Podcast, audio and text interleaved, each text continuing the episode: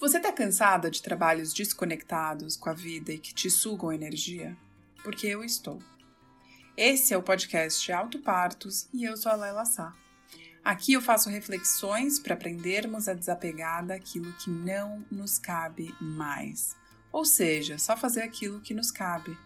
Chega de trabalhos só ancorados no dinheiro ou só no propósito. A integração se faz necessária, bem como o auto parto, como um ato de se adultecer e de nos responsabilizarmos pelo nosso próprio prazer de nos sentirmos vivas. Nós podemos gerar mais vida em nós, no outro e no planeta.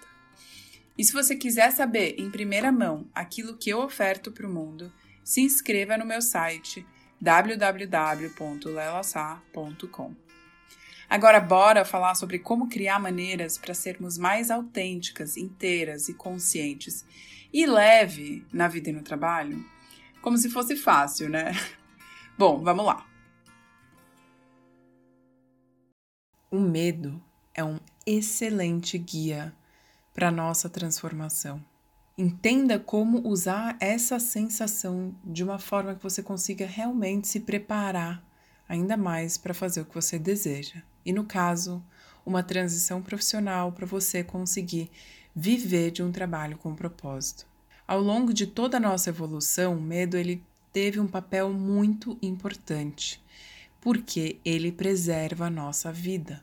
E à medida que a gente vai avaliando os prejuízos e os riscos da situação, ele ajuda a cuidar de nós, vamos dizer assim. Então, imagina como seria se a gente fosse desatento, sem medo, para atravessar a rua, é, subir no alto de um prédio e achar que a gente pode, por exemplo, pular desse prédio e achar que nada vai acontecer com a gente. Já pensou? Por isso, o medo é um excelente guia para gente cuidar de nós, né? E quando a gente está falando de uma mudança de carreira, de trabalho, é justamente o medo quem vai zelar por aquilo que é valioso.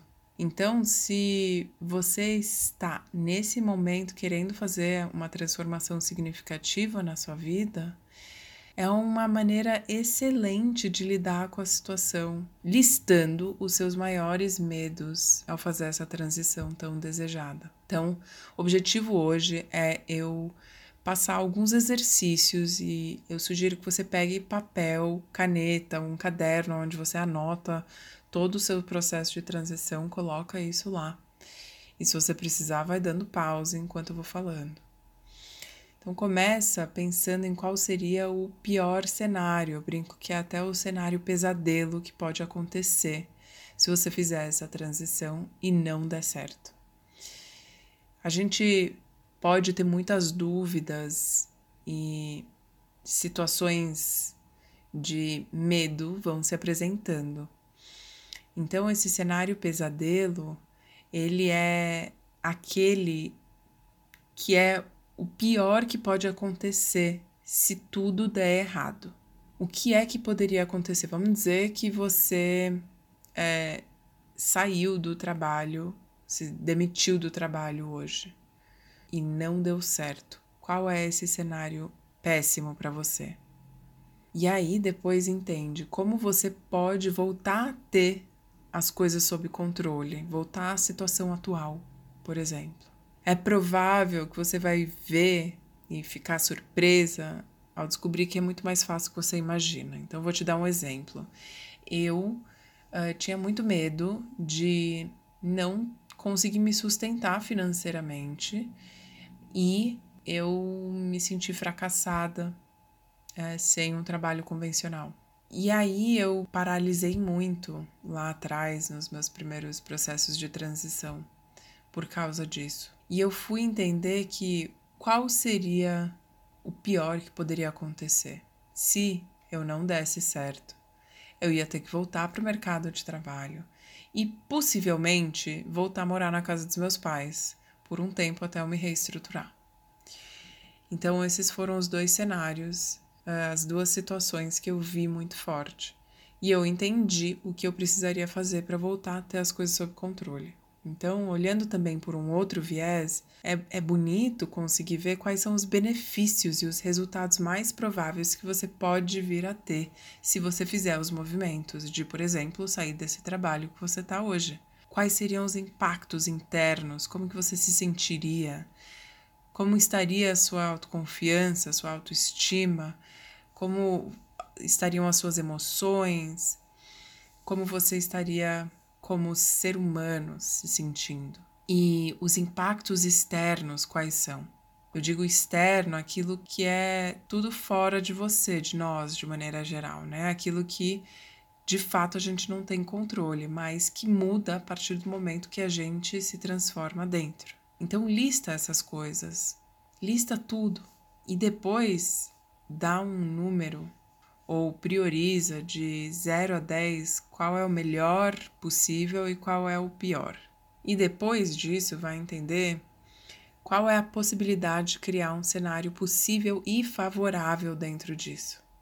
E se isso está te parecendo muito distante, tenta pensar em pessoas que você conhece ou que você poderia se aproximar para perguntar como elas fizeram a transição quem são pessoas que estão na sua rede que podem te contar como elas fizeram? E aí, com, com todas essas perguntas, ou melhor, respostas que você já escreveu ou vai escrever, o próximo passo é você imaginar o seguinte: se você fosse demitida hoje, o que você precisaria fazer para ter as suas finanças sob controle? E se fosse necessário voltar a ter um emprego fazendo o que você faz hoje, qual seria o caminho? Fundamental saber essas duas coisas, porque sim, o dinheiro é importante no processo de transição. Ele não é o único indicador de sucesso, mas ele é algo que a gente precisa para sobreviver no mundo capitalista. Então, vamos entender como é possível seguir adiante. E aí aqui vem uma parte muito importante o que temos mais medo de fazer é o que a gente mais precisa fazer. Então volta lá nos seus medos e observa. Vê se é o que você mais precisa fazer. Aquilo que você mais teme é o que você precisa fazer. O medo do desconhecido, ele nos impede de fazer o que a gente precisa fazer de verdade. Então, de novo, defina o seu cenário pesadelo compreende qual ele é, aceita que ele existe, entenda que ele é possível. Para você conseguir entender também e criar estratégias e um plano de contingência para você fazer de tudo para que isso não aconteça de verdade. Cuida disso por você. E aí, depois que você fizer todo esse exercício, aí a gente precisa entender como enfrentar os medos diariamente. Então, transforme o ato de vencer os seus medos num hábito diário.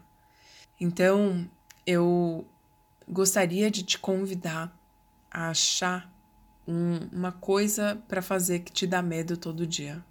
Pode ser bem simples, como assumir a responsabilidade de matar uma barata, ficar no escuro por mais tempo, sorrir para um desconhecido na rua ou falar com, uma pessoa na rua, ou é, não sei, coisas do tipo. Aí eu queria que você percebesse o que te paralisa de fazer isso, o que te assusta, o que, que te dá frio na barriga. Encara em pequenas doses ou doses homeopáticas um medo por dia isso certamente vai te ajudar a ser uma pessoa melhor, mais desperta, que aceita tomar mais riscos. E com isso, você vai ser cada vez mais você mesma. A gente vai fortalecendo a nossa musculatura para aguentar os altos e baixos, os ônus e os bônus, as consequências das nossas decisões. Isso te traz mais protagonismo, porque o medo faz parte da jornada. Você precisa ir além dele, apesar dele. Não é ir ser, sem medo. E aí, depois dessa reflexão, olha para você com sinceridade. E aqui vem uma pergunta fundamental. Então, atenção. O que o medo está te custando financeiramente, emocionalmente e fisicamente? Ao não fazer o que você precisa por medo, leve também em consideração tudo o que você está deixando de ganhar com essa situação. Ao deixar de tomar uma atitude por conta do medo, onde será que você vai parar daqui um ano? E daqui cinco anos? E daqui dez anos? Sua vida certamente vai estar pior do que está hoje. E aí você vai viver pelo medo e não por você. Então, você está esperando pelo quê? Não deixe o medo impedir que você viva a vida que você acredita valer a pena. O medo está aí para te ajudar a zelar pelo que você precisa, não para você se paralisar. Então, eu te convido, se você ainda não sabe como fazer a sua transição, a tomar uma atitude e a fazer algo por isso. E se você gostaria da minha ajuda nesse processo, eu te convido a conhecer o meu curso chamado Despedida do Trabalho Sufocante. Você pode achar o link lá no Instagram ou no site para você conseguir achar o trabalho que faz sentido para você, que tenha propósito e conseguir pensar em como viver desse trabalho sem largar tudo da noite para o dia, sem abrir mão de tudo que você já construiu, entendendo que isso é uma caminhada. Então, eu estou aqui para te ajudar com a maior alegria. Mas não deixe de tomar uma atitude pelo medo. Ele é um ótimo guia para a sua transformação. Ele não pode ser uma barreira. Até uma próxima.